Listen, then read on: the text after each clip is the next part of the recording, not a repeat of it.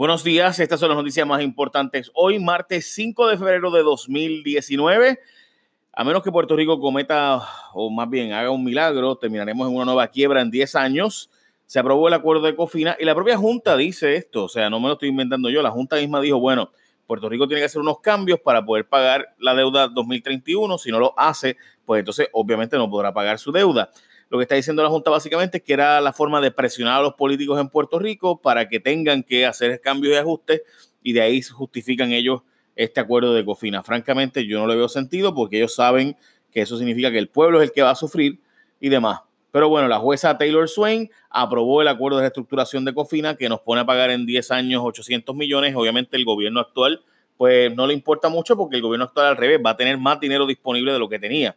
Así que los gobiernos de ahora, y esa fue la verdad, el, carrot, esa fue eh, la manzanita que nos pusieron de frente para nosotros seguir, la carnada, y es que los políticos actuales iban a estar de acuerdo porque obviamente van a tener hasta 400 millones adelante más 400 millones de deuda que no tenían, o sea que 400 millones de cash del IBU que no podían usar, así que estamos hablando de cientos de millones de dólares que los políticos actuales van a poder usar en el próximo cuatrienio también, en el otro en adelante, entonces empieza a tener menos y menos y menos, hasta que ya para el 2031 básicamente es un billón de dólares para el pago del de acuerdo de COFINA. Así que todos los políticos actuales, pues, happy, los del futuro, pues les robamos a nuestro futuro para usar los chavos ahora.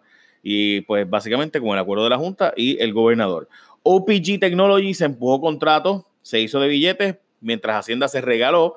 Eh, lo habíamos discutido anteriormente, pero básicamente eh, para darle un resumen, este contrato de OPG Technologies, que son los de los sellos y comprobantes de rentas internas, pues resulta que ellos ganan más dinero en el acuerdo, pero Hacienda recibe menos dinero ahora. O sea que se suponía que se aumentaran los, eh, los ingresos, porque la empresa privada supuestamente es más eficiente y lo hace mejor y facilita el acceso a los sellos y comprobantes, pero en la práctica lo que ha ocurrido es lo contrario, que ha terminado el gobierno recibiendo menos dinero y OPG Technologies recibiendo más dinero. Eh, por ejemplo, el acuerdo que llegó el gobierno con ellos para básicamente regalarle una herramienta que hizo el gobierno y que le costó 500 mil dólares, pues le incluyó eso, exclusividad por 10 años y que en vez de recibir 3.6, eh, 3.3%, perdón, recibían 3.6% de cada transacción, no importa cuál, cuánto sea la transacción. Por tanto, un sello que les cuesta a ellos lo mismo, si es de un dólar o de 100 dólares, pues ellos reciben el mismo por ciento. No tiene sentido, ¿verdad? Se supone que según aumente el por ciento, pues disminuye la cantidad. Por ejemplo, si yo te imprimo un sello de comprobante de rentas internas de un dólar, ellos reciben tres centavos y medio. Si hacen uno de 100 dólares, reciben tres dólares y medio. Hello, o sea, hay una gran diferencia. Estamos hablando de básicamente darle 5 millones de pesos a esa empresa gratis, o sea, se los regalamos. Pero bueno, esa es mi impresión y eso es lo que dice la noticia. Eh, de hecho, curiosamente, ayer salió noticia que el señor Goble, Orlin Goble, que es el que trabaja esto, pues hace los cierres de campaña, fue el de Unidos, el del PNP, fue el de Unidos por Puerto Rico. Este, así que la familia Goble, tanto el papá como el hijo, pues han tenido accesos bien eh, notorios, históricos al PNP. Bueno, el Senado investiga a Raúl Maldonado previo a su posible confirmación. Se resulta que nadie está investigando a Raúl Maldonado, excepto aparentemente el FBI, pero que eh, estos asuntos de Raúl Maldonado, tanto de justicia como ética, como el Contralor, eh, como el Colegio de Contadores, dijeron que no están investigando a Raúl Maldonado, pero el FBI ni confirmó ni ninguna investigación, así que tiene que Raúl Maldonado escribirles una carta diciéndole, eh, aclárenme si soy objeto de una pesquisa federal o no. Y me parece que no lo va a hacer. Estados Unidos abusa contra residentes de Puerto Rico, dice juez federal. El juez Gustavo Gelpi dijo que Estados Unidos no puede discriminar contra los residentes de Puerto Rico cuando tienen eh, en el Seguro Social Suplementario una ayuda adicional que cuando llegan de Estados Unidos, por ejemplo, en este caso es una persona que vivía en Nueva York, se mudó a Loíza eh, y él en Nueva York recibía seguro social suplementario y en Puerto Rico pues no aplica porque seguro social suplementario solo aplica en los estados. Así que se suponía, ¿verdad?, que esto, este dinero, esta persona no lo recibiera una vez se en Puerto Rico, pero sí lo recibió. Eran 28 mil dólares que recibió en total desde que se mudó a Puerto Rico como parte del Seguro Social Suplementario. Se lo fueron a cobrar. Después el gobierno federal desistió o quería desistir el juez federal no le permitió el desistimiento y finalmente desestimó. Eh, ahora, la pregunta es si esto va a llegar hasta el Supremo Federal. La respuesta es que es poco probable porque los federales habían querido desistir del caso. Así que si a ellos no les interesaba seguir con el caso, pues difícilmente van a querer llevarlo en apelación.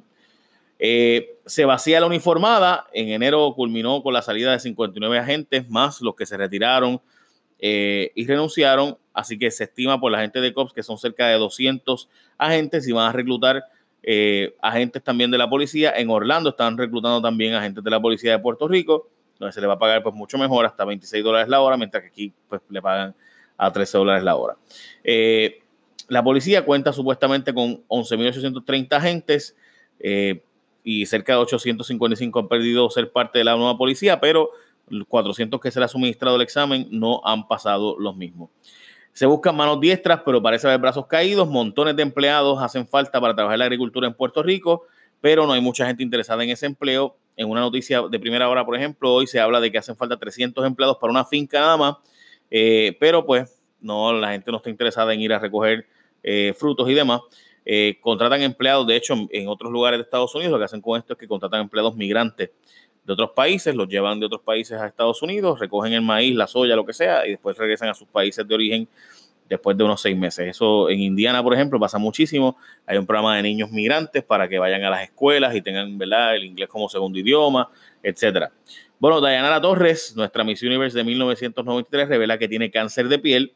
Dijo que hace tiempo que tenía señales que daban indicios, pero las ignoró y siguió cuidando a sus hijos y mascotas hasta que recientemente se su prometido fue el que insistió en verificarse y hasta le hizo una cita con eh, la que en efecto determinó que tenía cáncer de piel y que estaba propagándose por algunas partes de su cuerpo.